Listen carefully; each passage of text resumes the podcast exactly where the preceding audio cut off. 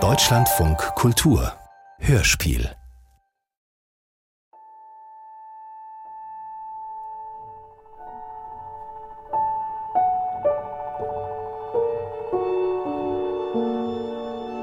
Aber sie dachten nichts zu Ende. Ein Hörspiel von Paulina Czynskowski.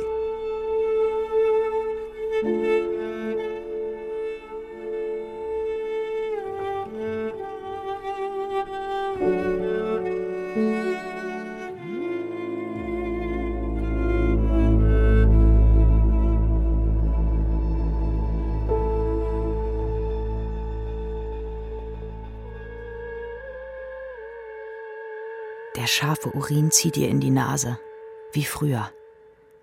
Der bescheuerte Kater hatte den damals genau da auf dem Teppich hinterlassen, wo Claude jetzt wieder sitzt. Einfach hingepisst. Und dann, als wäre nichts gewesen, ist er von den schützenden Armen ihres Vaters gesprungen, hinausgetänzelt in den Garten. Er kam dann ein paar Tage nicht wieder, so als würde er die Situation zu Hause erst mal abkühlen lassen wollen. Wohl wissend, dass es dort nun erst mal brannte an den Streit, der deshalb entfacht war zwischen mir und ihrem Vater, kann sich Claude gut erinnern. Auch weil wir uns wegen allem stritten.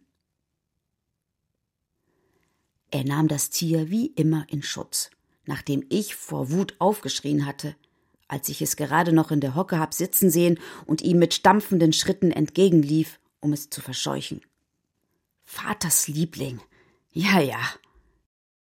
Er drehte sich weg von ihr, seiner Frau, beugte seinen Oberkörper heldenhaft über den Kater, um ihn vor ihren fuchtelnden Händen zu schützen. Furie!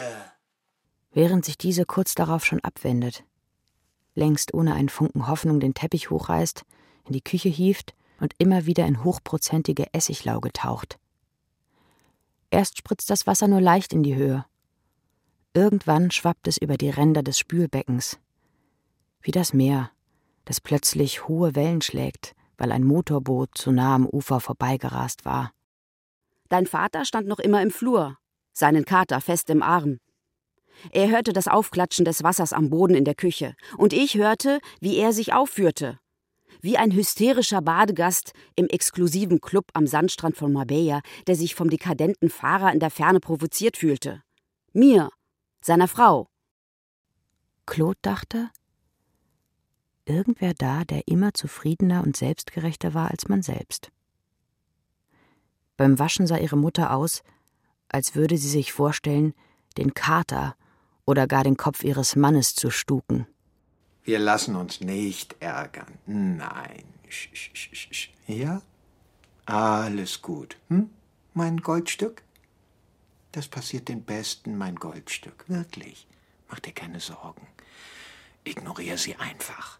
Die da drüben, wirklich. Es hilft, mein Goldstück. Ich weiß das. Das kleine haarige Ohr des Katers zuckte bei jeder neuen Silbe des Vaters, der unermüdlich säuselte, den Blick seiner Frau im Nebenzimmer tunlichst ignorierend. Auch wenn das Fluchen der Mutter lauter war, hielt er sich gekonnt konzentriert mit seinen schmalen Lippen an der Ohrmuschel des Tieres. So liebevoll hat man dich nicht mal mit Claude als Neugeborenes im Arm gesehen. Nachts sagte sie ihm das, als alle schon hätten schlafen sollen. Doch niemand schlief, wie so häufig. Und weil alle anderen in den Häusern der Straße, im ganzen Städtchen aber schliefen, die Autos auf der nahegelegenen Autobahn kein subtiles Grundbrummen abgaben wie sonst den ganzen Tag über, war es so ruhig, dass Claude diesen Satz wie kaum einen anderen klirrend klar in ihr Kinderzimmer dringen hörte. So liebevoll hat man dich nicht mal mit Claude als Neugeborenes im Arm gesehen. Wieder in der Küche, die Mutter von nahem beobachtend, meinte ihre Tochter die Tonabfolge qualvollen Jaulens von Tier und Vater in ihrem Kopf erklingen zu hören, während sie den Teppich mit brutalen Bewegungen wusch. Auch mal etwas Leid austeilen, nicht immer die Einzige sein, die schluckt. Ja.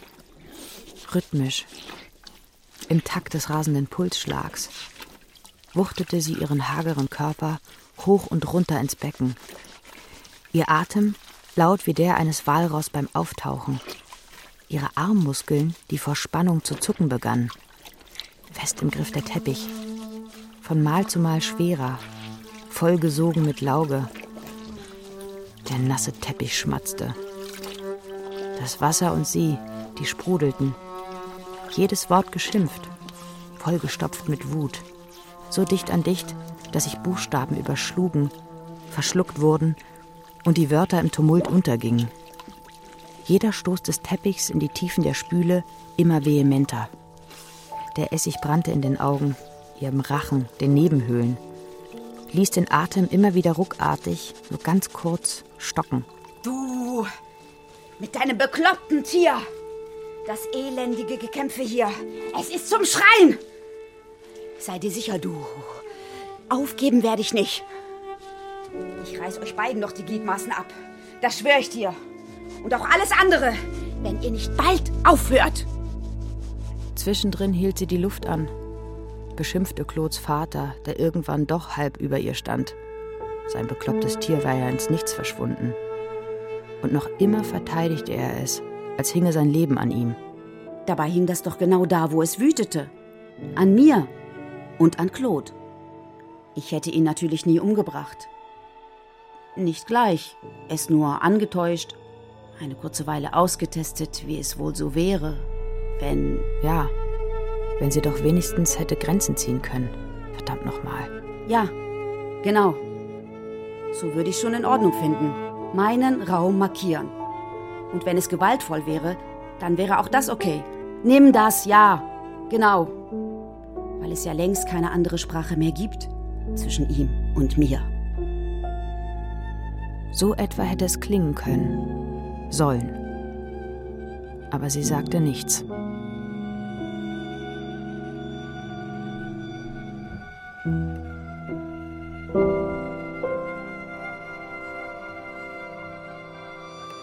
Claude erinnert.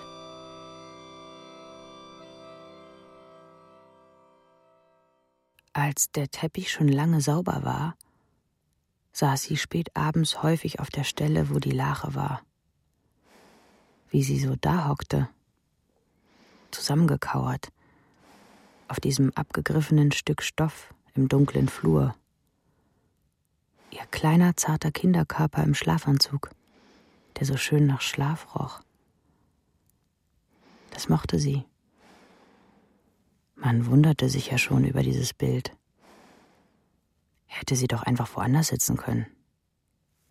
Der Steinboden drumherum aber wäre zu kalt für Claudes bettwarmes Körperchen gewesen. Ihre fiebrig warme Haut erwärmte die Stelle jedes Mal, und der Geruch kam zurück. Immer wieder. Zehn, elf, fünfzehn Jahre später. Und auch jetzt. Die unsichtbare Lache waberte so ungeniert durch die im Gang stehende Luft. Sie wurde zur Erinnerung für das, was Claude niemals werden wollte. So saß sie da, ein Häufchen. Beine, Arme, Oberkörper. Zusammengeschnürt wie ein Paket. Fertig zum Verschicken. Und hörte zu. Jetzt hör endlich auf! Mich angehen und dann soll ich abwinken? Hör jetzt auf! Mach es gefälligst nicht noch schlimmer. Und wie stellst du dir das vor? Schrei nicht so. Bitte. Schreien, das tust doch du! Dreh den Spieß ja nicht um. Ermahnendes Sch der beiden im Wechsel dazwischen, als würden sie für einen Moment pausieren wollen. Aufhören mit dem Gekeife, dem Gekeile. Etwas Zeit schinden. Während Claude ja längst wusste, dass das Ende nah war. Unter die Urinwolke mischte sich ab und an der subtile Duft der Pellkartoffeln, die es kurz vorher zum Abendessen gegeben hatte, als sie versucht harmonisch zusammen aßen und über dieses neue Rennrad von Claudes Onkel sprachen. Teuer, aber lebenswert. Ihre Mutter hasste ihren Bruder.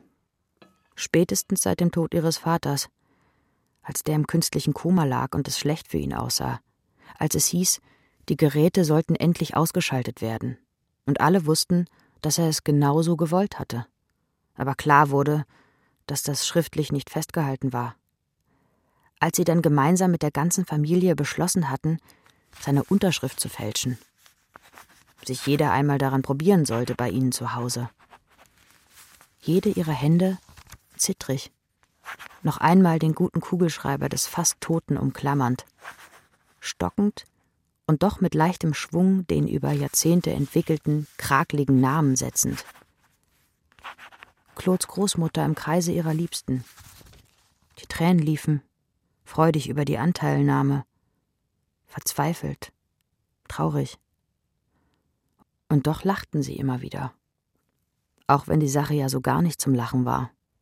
Und während wir emotional übersteuert probierten, der gewählten Absurdität irgendwie zu entkommen, wir Älteren den Jüngsten zu erklären versuchten, welcher Ethik wir da gerade folgten, während wir selbst Angst hatten, nach diesem Abend nie wieder ruhig schlafen zu können, rasselte mein Bruder mit seiner gewohnten und größtmöglichen Brachialität in die fragile Zusammenkunft, rief in die Runde Kinder, nehmt euch in Acht, ab jetzt weiß man hier nicht mehr, wer euch Leben und wer den Tod wünscht. Ein eitler Fatzke, abgeschmackt. Einer, der die Aufmerksamkeit immer da und dann sucht, wenn man sie ihm am wenigsten geben will. Nein, ich hasse ihn nicht. Aber verabscheute ihn mindestens, weil er dieser elendige Angeber war. Alleinstehend, keine Kinder, niemand da, für den er jemals Verantwortung übernehmen, sich sorgen muss. Er sagte das auch so deutlich wieder da am Abendbrottisch, fast schon neidisch, um am nächsten Tag ausgerechnet mit ihm eine Radtour zu machen. Das Rennrad ist schon der Hammer, murmelte er fachmännisch später zu Hause, während er durchs Internet scrollte auf der Suche nach etwas Vergleichbarem. Wenn Claude also auf dem Teppich saß und ihren Eltern im Zimmer hinter der hohen Wand zuhörte, war es stockfinster auf dem Flur. Nur etwas Licht kroch durch den Spalt zwischen Tür und Boden aus dem Wohnzimmer zu ihr hinaus. Dort drinnen war es hell erleuchtet. Die Flammen flackerten jedes Mal lichterloh. Ihre Mutter, ihr Vater, sie duellierten sich mit lautstarken Silbenabfolgen, die immer wieder durch noch lautere Ausrufe, scharfes Gezische des anderen erstickt wurden. Nur noch so ein klitzekleines bisschen, bis das hier alles explodiert. So So ging es hin und her. Manchmal ertönten ihre Stimmen mit enorm viel Unterdruck im Klang gleichzeitig. Sie verbrannten sich aneinander. Immer wieder. Narben blieben. Nicht immer sichtbar. Wenn ihre Mutter schluchzte, fing auch Claude vor der Tür bitterlich an zu weinen. Ganz leise nur. In ihre Armbeuge hinein. Noch nie hast du wegen jemand anderem als deinem bescheuerten Kater geweint. Auch so ein Satz.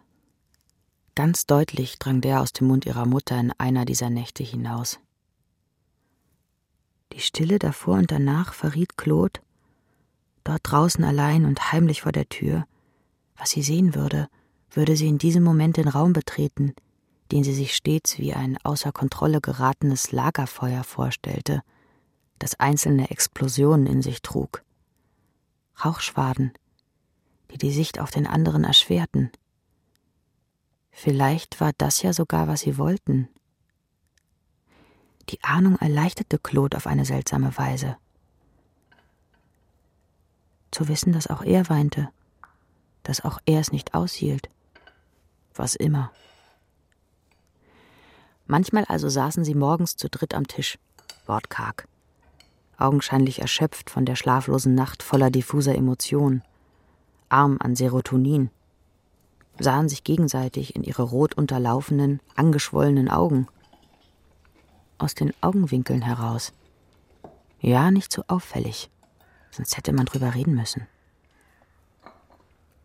So blieb es in der Dunkelheit, eingebettet in wilde Traumfetzen, die in übrig gebliebenen Stunden des hektischen und unruhigen Schlafs nach dem Streit bis zum Morgengrauen geblieben waren. Hm, wir müssen mal wieder die. Ja, du hast recht. Ich, ich, ich, du, du, du, so geht das nicht. Ja, du hast recht. Ich sag ja. Claude, Töchterchen, was ist mit dir? Immer wieder tauchte es auf. Zwischendrin. Regelmäßig. Ihr schlechtes Gewissen. Dann setzten sie ihre Tochter auf einen Stuhl vor sich und beäugten sie, klopften in medizinisch prüfender Manier einzelne Körperteile ab. Halb im Spaß, halb ernst. Liebevoll umsorgende Blicke ergossen sich über Claude in diesen wenigen Minuten. Sie taten so, als seien sie ein Team. Sie meinten es genau so. Alles. Wollten es so. Kurz. Das wusste auch Claude. Aber sie dachten nichts zu Ende. Nun sitzt Claude da wieder auf dem Teppich, den ihr Körper mittlerweile vollständig auffrisst. Noch immer liegt er da an dieser Stelle. Nur drinnen wütet gerade nichts. Da ist nichts. Stille.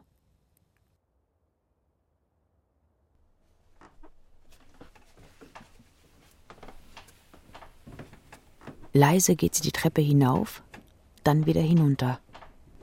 Gewohnt lautlos setzt sie ihre Schritte.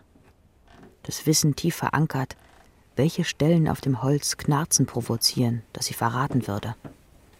Das bewusste Setzen ihrer Füße, noch immer wie einstudiert. Ganz links außen hier, dann nur die Zehen dort vorne, danach die ganze Fußlänge weit rechts.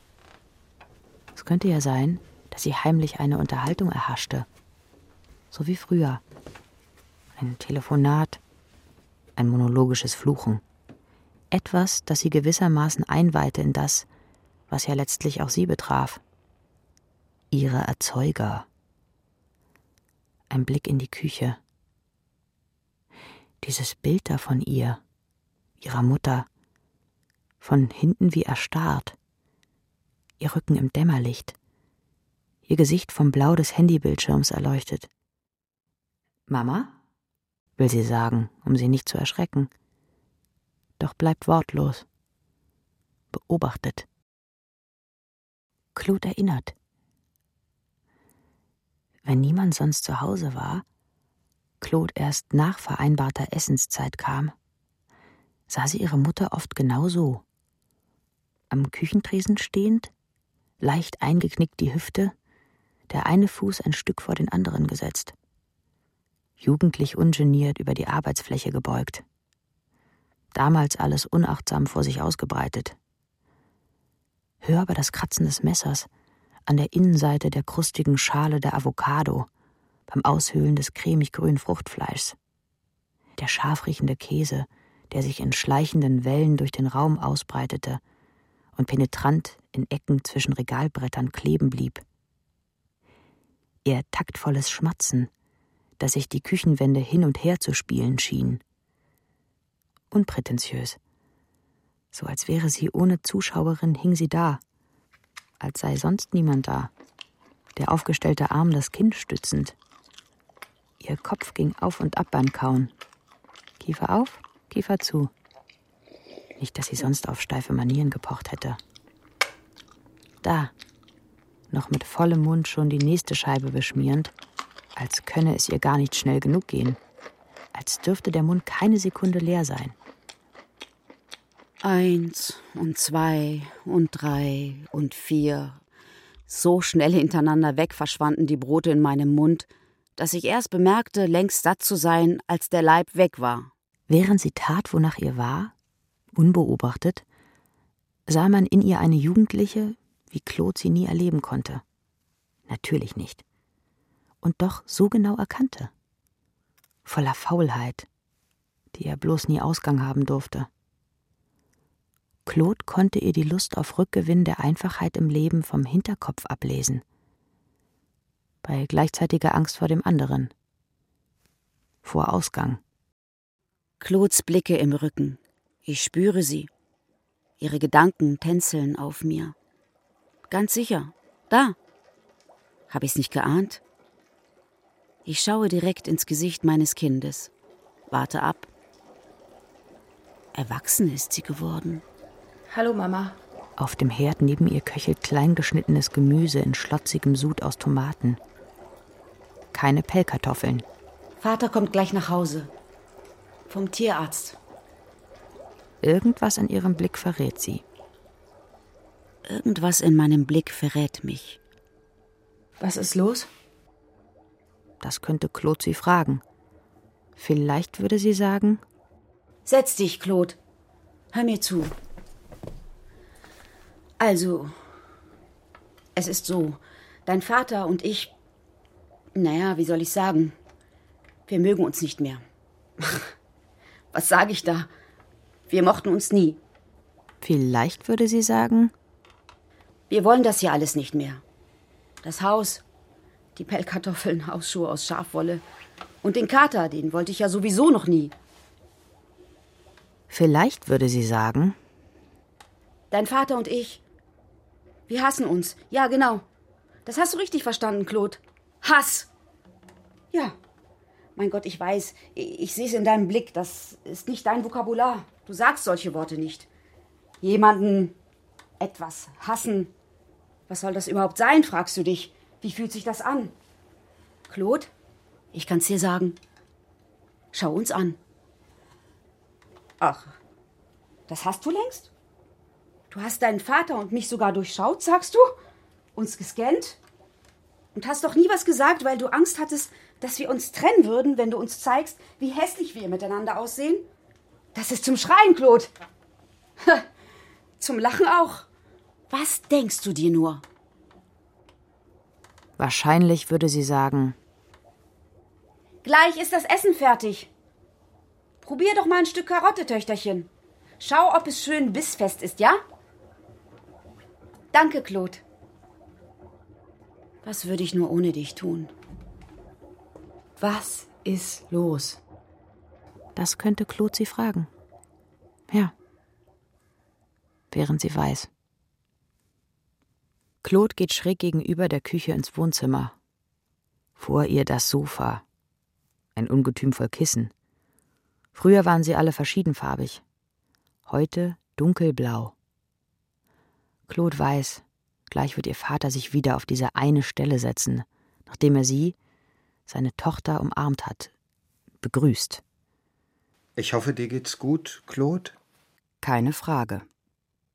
Einen Moment aber wird sie sich genau da nur noch selbst einrichten. Ganz links außen. Da, wo die Sitzfläche etwas tiefer ist. Man seinen Körper großzügig ausbreiten kann. Sie lässt sich in die abgesessenen Polster sinken. Langsam. Im Kopf genüsslich stöhnend wie ihr Vater. Sich immer etwas Ruhe gönnend. Ohne je ein Funken schlechtes Gewissen oder Sorge, er habe noch was zu erledigen, was vergessen. Später, später. Oder eben an anderen Tagen. Im Schein des Lichts, das durchs Fenster fällt, sieht sie die feinen Härchen des Katers wehen, lose. Minütlich segeln sie durch jede seiner Bewegungen aus seinem Fell. Claude haucht ihre Fingerkuppen an, streicht mit ihnen über die Lehne. An der feuchten Haut bleiben einige der Haare kleben, genug, um sie zwischen drei Fingern zu einem kleinen, filzigen Haarballen zusammenzurollen. Sie schiebt ihn hin und her über die Armlehne. Er wird kleiner und fester. An der Ecke der Fläche bemerkt sie die aufgerubbelte Stelle des festen Stoffs, die ihr schon aufgefallen war, als sie noch zu Hause lebte, und ihr Vater Abend für Abend in immer gleicher Pose auf der Ecke fläzte. Den Kater neben sich, thronend. Der Arm ihres Vaters angewinkelt. Entweder die Fernbedienung oder das Handy, seltener etwas zu lesen in der Hand. Immer im selben Winkel, seinen Ellenbogenknochen auf jener Stelle diese von Jahr zu Jahr aufgeworfener. Sie schiebt ihren Zeigefinger durchs Loch, das mittlerweile fast eine Handbreit groß ist, schiebt ihn unter den umliegenden Stoff. Mit ihrer Bewegung reißt sie eine Seite etwas weiter ein. Der mit der Zeit porös gewordene Stoff klingt morsch. Sorry, Mama, denkt sie. Claude erinnert. Tagsüber sah sie häufig den Kater, wie er an der Lehne zugange war, als wäre sie sein Kratzbaum. der aber stand mit seiner hässlichen Statur überproportioniert groß und doch unbeachtet in der Ecke des Zimmers. So riss das Tier den Sofastoff immer weiter auf, ließ nur dann ab, wenn es spürte, dass Claudes Mutter hineintrat, wissentlich über ihr lautes Gezeter, das folgen würde und es dringend vermeiden wollte. Zumeist rannte es weg, bevor sie in ihrem Mundraum überhaupt Laute formen konnte. Irgendwann reagierte der Kater fast ungläubig schnell, als seien ihm mit der Zeit Antennen gewachsen, die ausschließlich Claudes Mutter empfingen. Ihr Vater blieb stumm.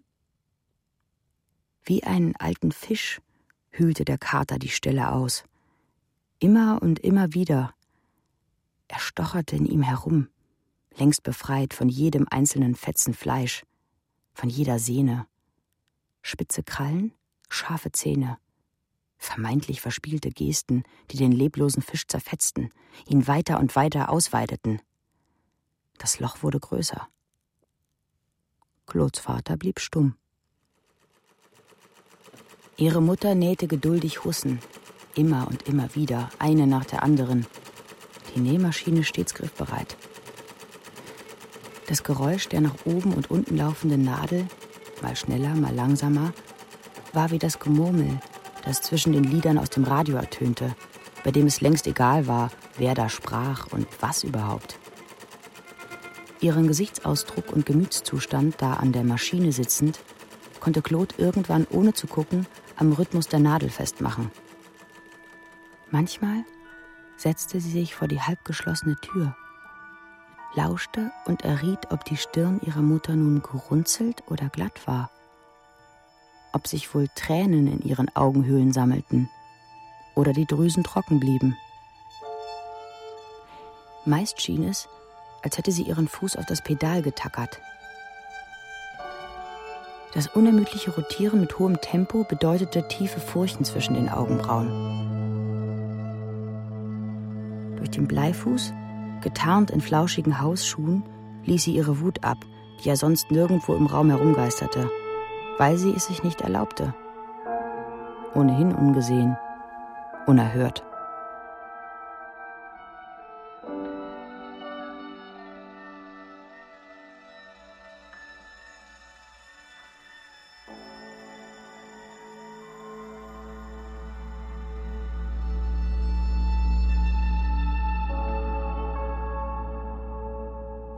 Zum Glück fährt nicht sie das Familienauto. Das dachte Claude häufig. Ein paar Wochen hielt sich der Teil der Lehne ohne Loch. Dann verschwand die Husse wieder, meist in Gänze. Wohin? Das blieb geheim. Hast du die hier gesehen, Liebling? Sie klopfte dabei sanft mit ihrem Zeigefingerknöchel auf die Stelle, wo der Stoff am Tag zuvor noch gelegen hatte. Streichelte sie ab und an. Hä? Die Husse. Das hier ist doch dein Revier, Liebling. Grinsend, schamlos blickte er mich dabei an, jedes Mal. Naja, eigentlich blickte er mich kaum an, seine Augen wie geheftet an was immer da gerade vor ihm war. Flimmernde Bilder im Fernseher, auf dem Handy, Buchstaben in Zeitung, auf Buchseiten. Aber irgendwohin muss sie doch verschwunden sein. Jedes Mal wieder nicht mehr auffindbar. Kopfschütteln. Kater und Mann. Zwei kleine Kinder, deren Kuscheltier man um Gottes Willen niemals flicken durfte.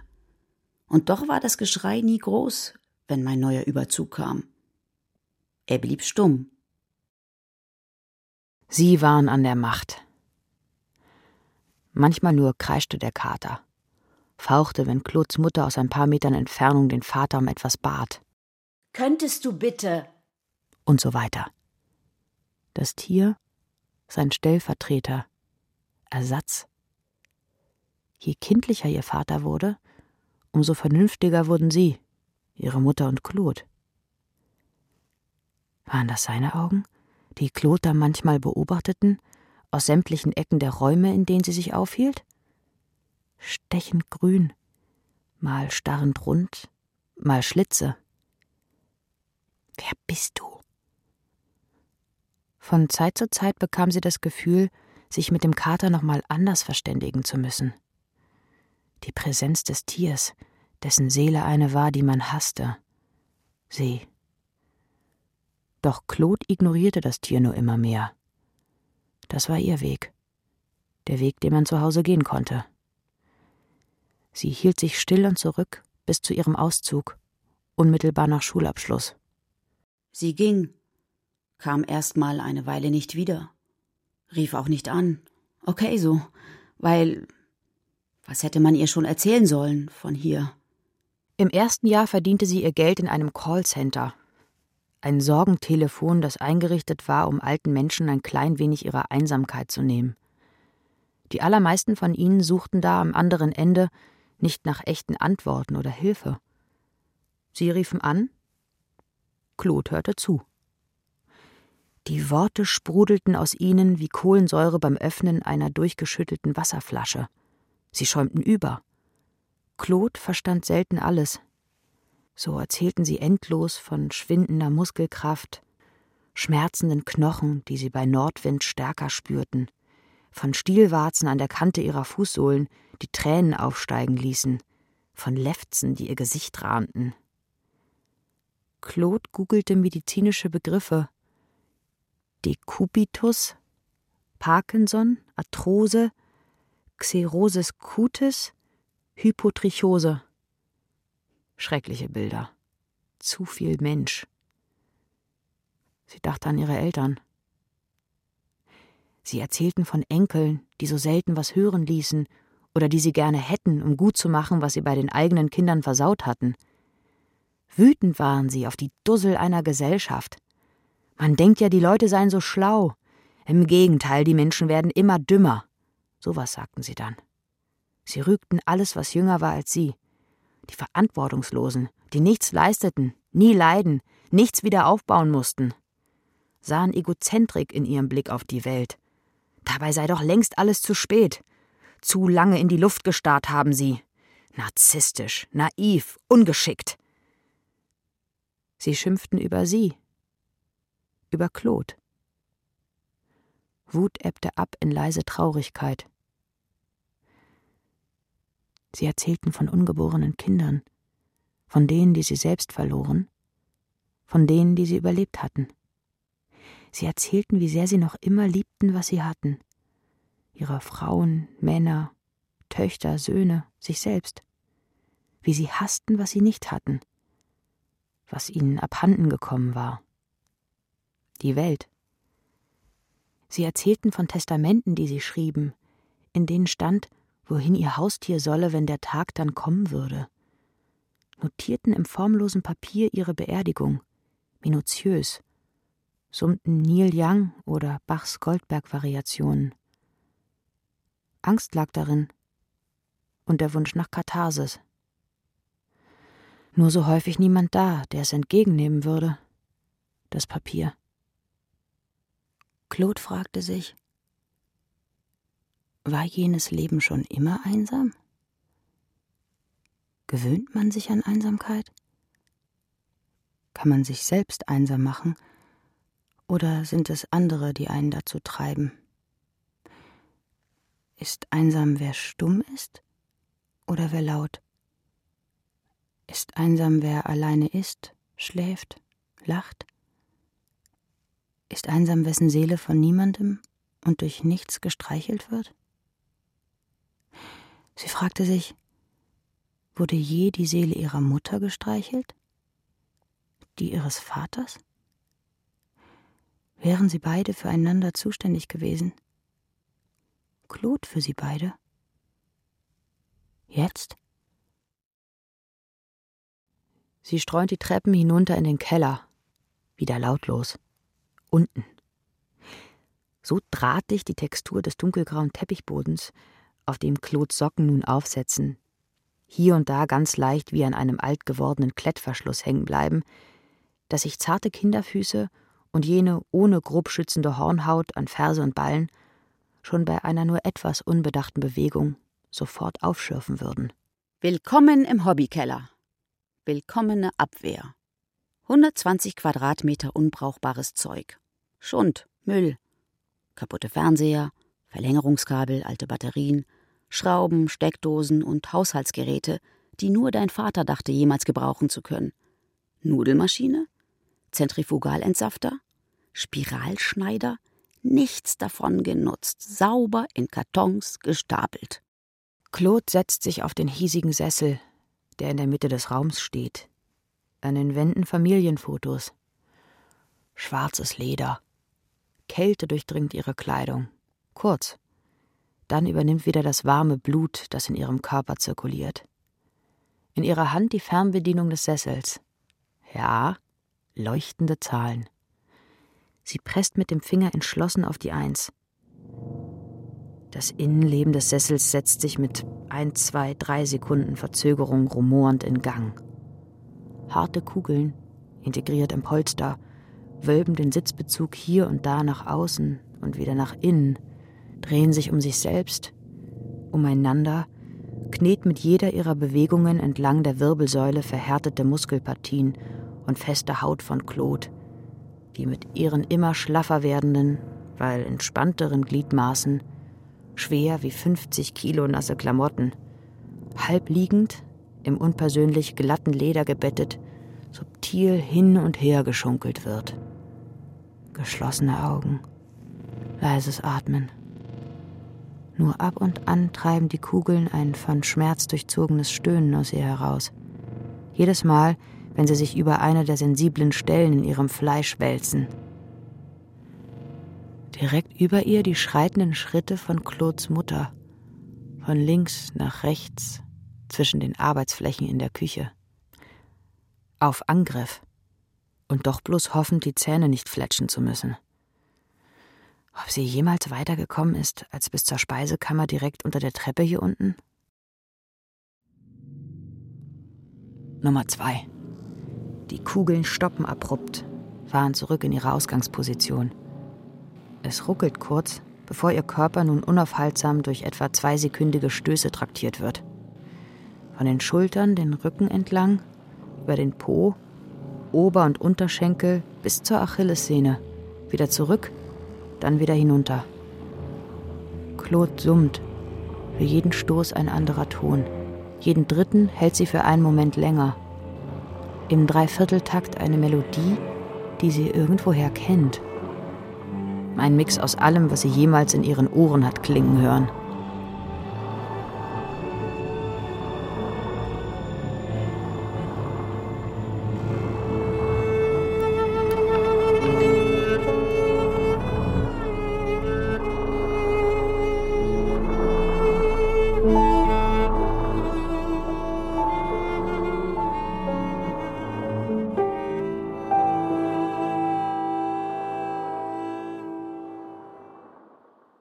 Gerade mal 2600 Mark waren es, die mein Mann dazu gebracht hatten, dort unten im Keller, wo sein Massagesessel heute steht, das Bett hinzustellen, das ihn für 21 Tage im 15-Grad-Winkel nach hinten geneigt hat liegen lassen. Tag und Nacht, ohne je aufzustehen. So die Anweisung. Flüssignahrung musste ich ihm bringen. Sonst war ich da auch nicht unten. Externes Pinkeln in die Urinente, die am Bett baumelte. Scheißen nicht möglich. Im Briefkasten hatte ich einen Aufruf gefunden, der für Testpersonen warb, bei jener Studie mitzumachen. Wollten Sie auch schon immer wissen, wie es ist, im All zu schlafen? Machen Sie mit und verhelfen Sie Astronauten zu besserem Schlaf. Die Wörter, blaue Schrift auf dünnem Papier, zerriss sie achtlos und warf die Schnipsel in den Müll. Claudes Vater saß später an seinem Schreibtisch legte sie sorgsam aneinander und versuchte mit großer Ruhe und Dringlichkeit, sie zu entziffern. Ein Pfeifen von oben holt sie aus der Trance. Der Ton. Etliche Male gehört. Immer dann beim Betreten des Hauses. Fordernd. Herausfordernd. Bestimmt. Vertraut. Sie beendet die Massage, ihre Gedanken, nimmt zwei Stufen pro Schritt beim Hinaufsteigen der Treppe hinein in den Flur. Oben. Schwerer Atem. Hallo, Papa. Er sitzt schon dort. Wie gewusst. Ohne Tier. Sie essen. Nett ist es ja schon. Lange nicht mehr passiert. So gemeinsam. Sich die Zunge an mit heißen Tomaten vollgesogener Aubergine zu verbrennen. Weil hungrig, gierig. Zwischen den Bissen Mund auf, hecheln, Luft rein, Luft raus. Gespräche. Eigentlich fetzen. Irgendwie okay. Normal. Mal hier hinein, mal da herumstochern, nachfragen, haken. Wie war das jetzt nochmal, Töchterchen? Die Beförderung. Alles hätte sie sagen können. Ich höre gerne zu. Ah ja? Unsicher ist er. Was wohl mit seinem Tier passieren würde, fragt er sich. Vollgestopfter Kopf, gesenkter Blick, ich seh's doch. Diese mit Sorgen erfüllte Haltung. Wir kennen dich. Das Telefonklingeln erlöst. Zwei Stunden sind vergangen. Mensch, steh jetzt auf! Los! Lallend liegt er da. Unverständliches Gebrabbel. Und noch ein Schwall von Kotze klatscht auf den Boden. Das Ratatouille von vorhin vermengt sich mit dicken Staubflusen und Haaren des Katers, die unterm Sofa hervorgekrochen kamen, als sie eben noch probierte, den schweren Körper von Claudes Vater hochzuhieven, kurz darauf kraftlos wieder losließ. Er fiel. Nicht hoch, aber sein leblos wirkender Torso, gefühlt eine gute Tonne schwer, sprang kurz auf und ab wie ein träger Flummi, gefedert von den fetten Sitzpolstern unter ihm. Die Raumluft füllt sich von Minute zu Minute intensiver mit dem Geruch seines Erbrochenen, leicht säuerlich riechende Flüssigkeit, orange-rot, die lauwarme Pfütze. Sieht aus wie das Ratatouille von vorhin, denkt Claude. Ihre Mutter wieder da, kniet, wischt den Boden. Vorher richtet sie noch den Kopf ihres Mannes. Liebevoll? Nicht, dass du noch an deiner eigenen Kotze erstickst, hörst du? Nicht vor dem Kind.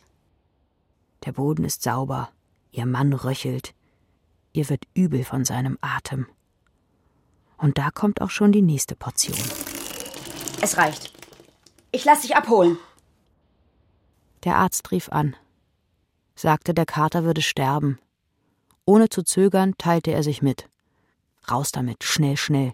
Das abscheuliche Mitteilen, bevor Gefühle hochkommen. So was Widerliches. Er monologisierte im Eiltempo. Er wird sterben, genau. Das muss ich Ihnen leider sagen. Vielleicht heute noch, vielleicht auch erst morgen, das kann ich nicht sagen. Der Tumor hier, ich sehe es ja auf dem Bild, das müssen Sie sich mal vorstellen. Machen Sie mal eine Faust. Ja, also in etwa den Durchmesser haben wir in seinem schmalen Bauchraum gefunden. Chance auf Heilung hm, minimal, ich sag's nur schon mal so deutlich. Aber es gäbe sie, ja, ja, das will ich Ihnen natürlich nicht vorenthalten, aber keine zu großen Hoffnungen bitte, ja. Wollte Ihnen nur schon mal das Schlimmste gesagt haben. Im Fall der Fälle, meine ich. Die Hiobsbotschaft abmildern sozusagen, wenn Sie verstehen, wie ich es meine. Es in den Raum stellen, wissen Sie? Hören Sie mich? Hallo? Sind Sie noch da? Claudes Vater reagierte nicht auf den Doktor am anderen Ende, der nicht wusste, was passieren würde, wenn geschieht, was er da gerade mit unüberlegtem Leichtsinn so selbstverständlich transparent angekündigt hatte. Er hatte getan, was er tun musste, konnte nun guten Gewissens in den Feierabend starten und Claudes Vater sich selbst überlassen. In Gedanken Abschied vom Kater nehmen, sich seinen Emotionen hingeben, tun, was immer er wollte. Schönen Abend. Das Telefon ließ er sinken. Kein Tschüss, kein Danke. Er eilte dann aus dem Haus schnurstracks hinein ins Auto. Es dauerte nur kurz, bis er zurückkam. Eine Weinflasche in der Hand. Claude war froh. Dachte sie doch für einen Moment, er würde mit dem Kater und blutigen Handknöcheln wiederkommen. Hatte sie schon vorgestellt, wie er den Arzt für alles das verantwortlich machen würde, wie er ihn Verprügeln, vermöbeln, kaputthauen. würde. Claude hatte den Doktor schon gesehen, wie er flehend vor ihm auf den Knien saß und schrie, Du kannst nicht Gott spielen, hat er gesagt. Auch wenn er alles dafür hergeben würde. Die Hände zum Gebet gefaltet, wimmernd, sie in die Höhe streckend. Und noch ein Schlag ins schmerzverzogene Gesicht des Mannes in Weiß. Aber da war kein Blut an ihm. Und auch den Kater sah sie nirgends. Claude beobachtete ihren Vater unbemerkt, in einer der Ecken des Wohnzimmers, wie er nach einem Korkenzieher suchte. Vergebens. Wie er von der Nachbarin kam, einen Öffner wie eine Trophäe oder den Schlüssel für die soeben gefundene Schatztruhe in den Händen haltend, mit dem Wissen, dass ganz gleich schon alles wieder gut sein würde. Illusionen auf seine Netzhaut graviert. Große Augen, wacher und doch irgendwie wahnhafter Blick. Dann der erste Schluck, als würde er seinen Kater lebendig und gesund trinken wollen. Unmittelbar machte sich ein Grinsen breit. Der zweite Schluck. Ah, hörte ich ihn entspannen. Das erste Glas. War er vielleicht schon gesund? Der Kater. Fernheilung. Der Wein ein telepathisches Lebenselixier? Nach dem ersten kam das zweite Glas und so weiter, bis die Flasche leer war. Lang dauerte es nicht, vielleicht sieben, acht Minuten. Vielleicht waren es elf.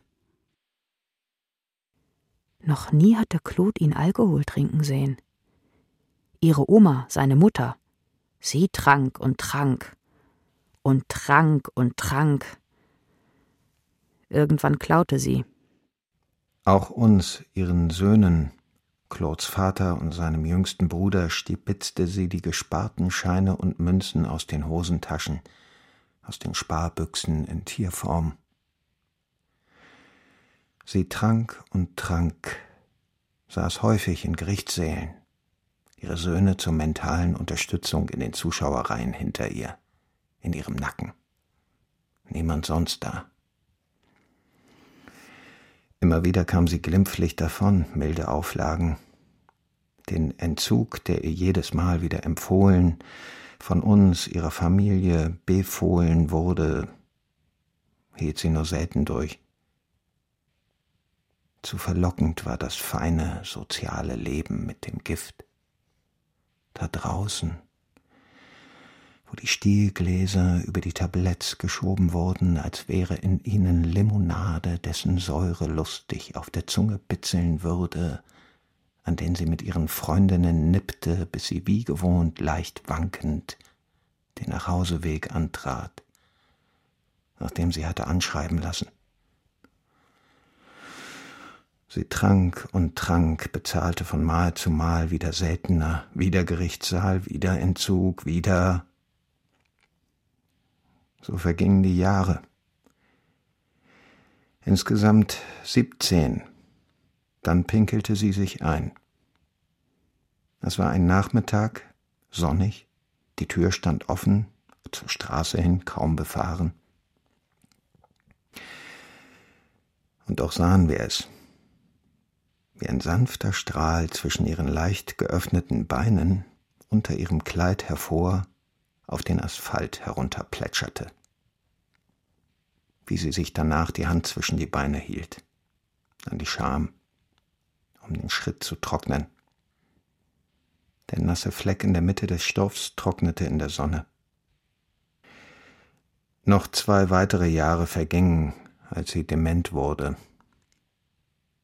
Sie vergaß zunächst das Trinken, was uns aufatmen ließ.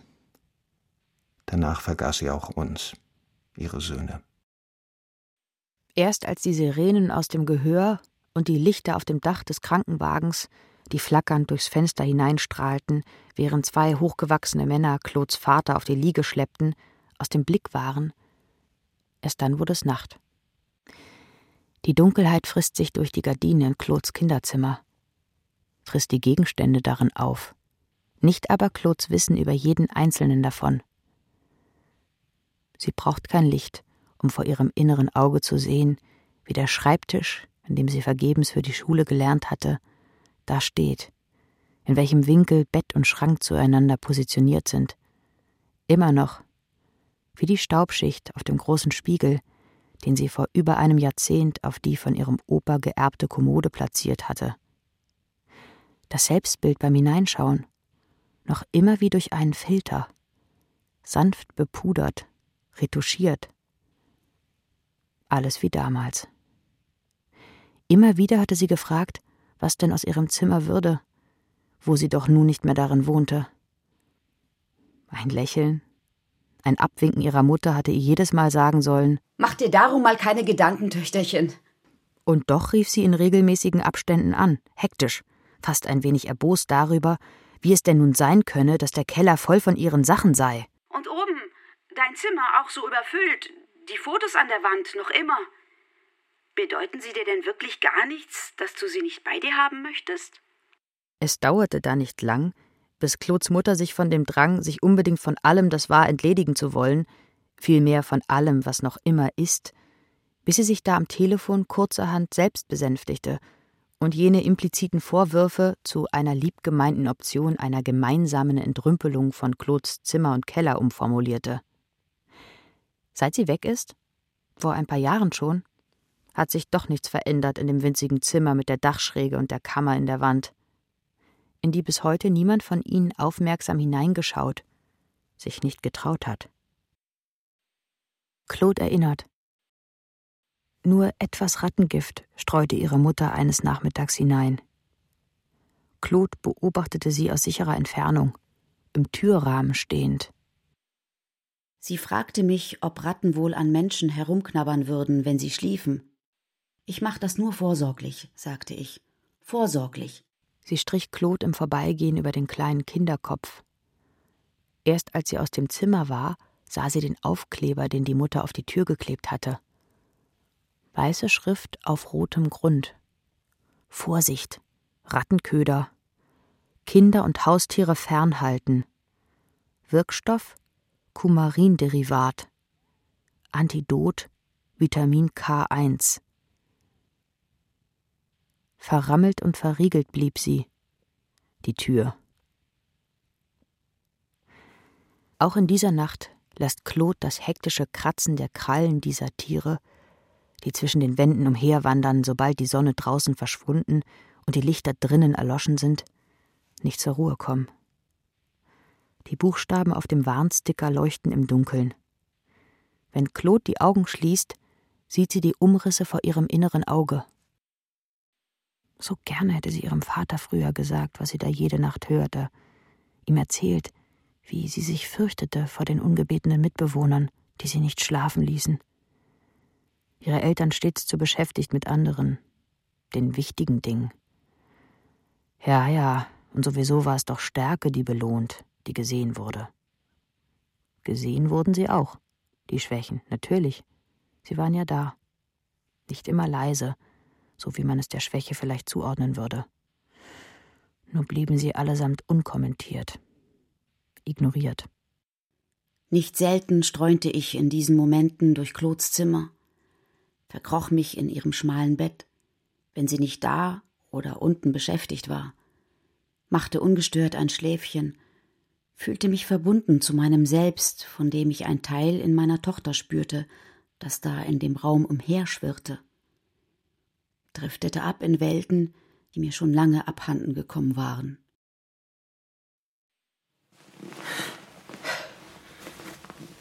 Aber habe ich geschlafen? Nein, was. Äh, was machst du denn hier? Was ist mit dir? Wie lange sitzt du schon da, hä? Du weißt schon, du dummes Vieh dass ich dich beschissen finde, oder? Kurze, friedliche Stille. Sie schauen einander noch immer an, regungslos. Ich, ich will schlafen. Lass mich schlafen. Ein Blickduell, das sonst vom Tier beendet wird, als Geste der Beschwichtigung die Augen vom Menschen abwendend, zahmes, langsames Blinzeln im Anschluss. Nichts da. Der Kater glotzt ohne Umweg, ungeniert. Und Claude? Peinlich berührt. Hä? Er bleibt unbewegt, bewegungslos. Verpiss dich! Hau ab! Ich will dich nicht bei mir haben, hörst du? Ich weiß wirklich nicht, wieso du ausgerechnet hierher kommst. Seit einigen Minuten steht er nun schon da auf allen Vieren. Er wirkt, als würde er sich vorbereiten, um in jedem nächsten Moment einen großen Satz auf Claudes Bett zu machen. Knapp einen Meter von ihr entfernt bringt er sich in Stellung. Er starrt sie noch immer an. Sie ihn. Hör auf, mich anzustarren. Jetzt geh! Ich kenne dich. Ich weiß, was du willst. Er frisst und frisst und reißt, holt sich, was er kriegen kann. Ich, ich, nein, ich, ich kann dir nichts geben, hörst du? Du hast längst alles. Und jetzt raus hier, du undankbares Stück. Raus! Sie hält sich ein Kissen vors Gesicht und brüllt lauthals ins Innenfutter, will ihre Mutter nicht wecken.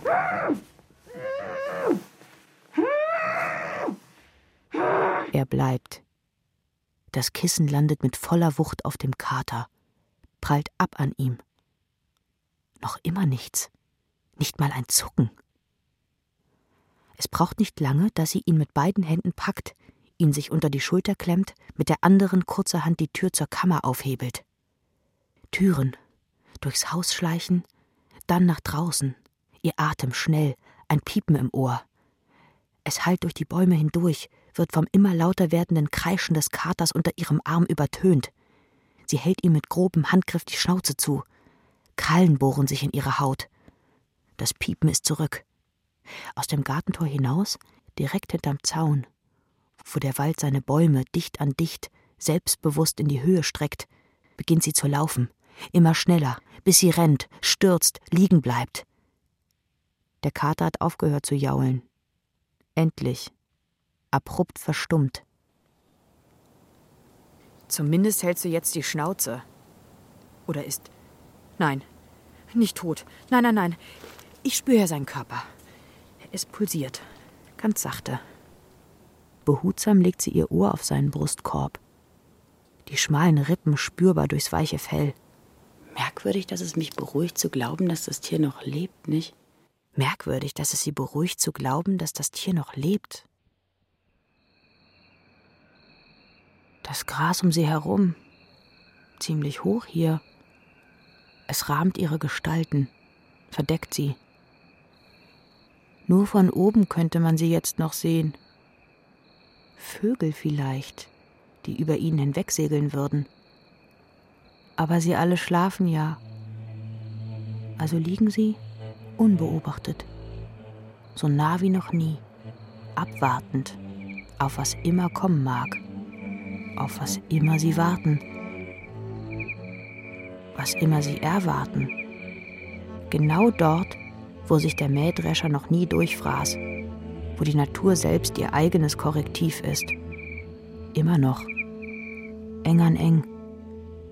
Claude hört die Vegetation vegetieren. Insekten arbeiten. Würmer sich durch die Erde buddeln. Das Wachsen der Ähren. Da hinten im Wald knackt es. Ganz fein. Nicht als würde Gehölz brechen. Eher wie nächtliches Atmen der Blätter. Eichen, Tannen, Ahorn. Dazwischen Vögel, die brüten und die Nacht besingen. Alles spricht, nur sie nicht miteinander. Nicht sein Blick öffnet ihr die Augenlider. Diesmal ist es sein Heulen. Der Kater sitzt da, ein, vielleicht zwei Meter entfernt von ihr, und heult. Genauso, wie es ihr Vater nie gekonnt hatte. Sie robbt sich zu ihm heran, legt die rechte Hand auf sein Fell und gräbt sich mit ihren Fingerspitzen zwischen das dicht gewachsene Haar. Er bewegt sich nicht. Nicht sichtlich. Nur sein Innerstes vibriert. Sie spürt es durch ihre Hand hindurch. Ganz leicht. Die Kuppen kreisend hört er auf mit dem Geschluchze beginnt nun eine Melodie zu summen. Ihre Melodie. Ihre zehn Finger wandern hinauf zu seiner Kehle. Ihre schmalen Hände umschlingen sie behutsam. Sie summt mit, flüstert dann, in seine gespitzten, an der Muschelkante behaarten Ohren. Ihr Druck wird fester, ganz langsam. Sie steckt die Finger ineinander, immer enger. Sie presst noch etwas mehr, die Kuppen voll Blut, ganz rot, die Handrücken weißlich schimmernd, ohne Fluss. Ein Gurgeln, leises Fauchen, kein Singen mehr. Er weiß genau, so sollte es sein. Schweißnass ihr Kissen. Sie greift sich an den Nacken, die Härchen am Ansatz voller Tropfen. Frisch, nichts riecht. Ihr Zimmer ist hell, nicht gleißend. Es ist früh. Leise geht sie die Treppen hinunter. Gewohnt lautlos setzt sie ihre Schritte. Es könnte ja sein, dass. Ein Blick in die Küche. Ihre Mutter von hinten wie erstarrt, ihr Rücken im sanften Schein der aufgehenden Sonne. Noch immer nur zart der Schein. Ihr Gesicht vom Blau des Handybildschirms hell erleuchtet. Mama? will sie sagen, um sie nicht zu erschrecken. Doch bleibt vorerst wortlos. Beobachtet. Schneller als sonst bemerke ich Claudes Blicke, drehe mich um, müdes Lächeln, rot unterlaufene, dicke Augen. Wir hören ihn atmen, den Kater schnurren nebenan. Arm in Arm auf dem Sofa. Ganz links außen, da wo die Sitzfläche etwas tiefer ist. Großzügig hat er seinen Körper ausgebreitet. Das Loch auf der Lehne klafft wie eine offene Wunde. Claude hört sie wieder rattern. Aus der Ferne. Die Nähmaschine. Zwei Meter. Ganz langsam. Das Auto setzt sich in Bewegung. Im Rückspiegel die winkende Hand ihrer Mutter vor der Haustür. Sie im Auto wird nun schneller ein kleines bisschen. Die Hand ihrer Mutter kleiner. Niemand mehr da. Kein Haus, keine Hand, nur noch sattes Grün. Sauber gepflanzte Bäume auf der Allee, links und rechts im Nichts. Und sie. Allein.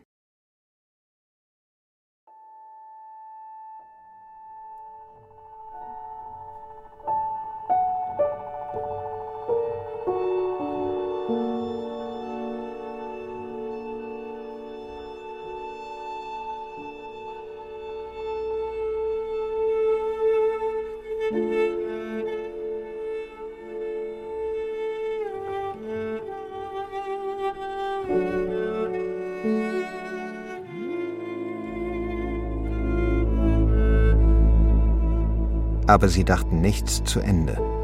Ein Hörspiel von Paulina Czynskowski.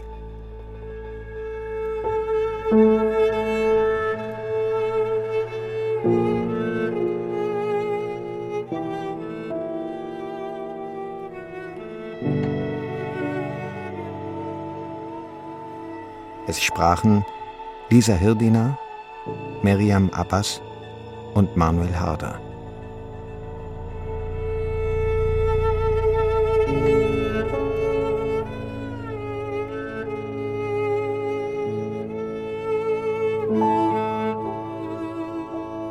Musik Philipp Timm.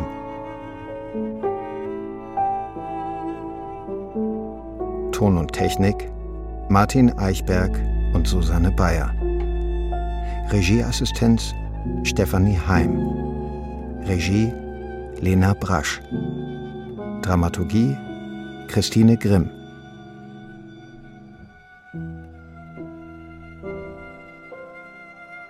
Produktion Deutschlandfunk Kultur 2021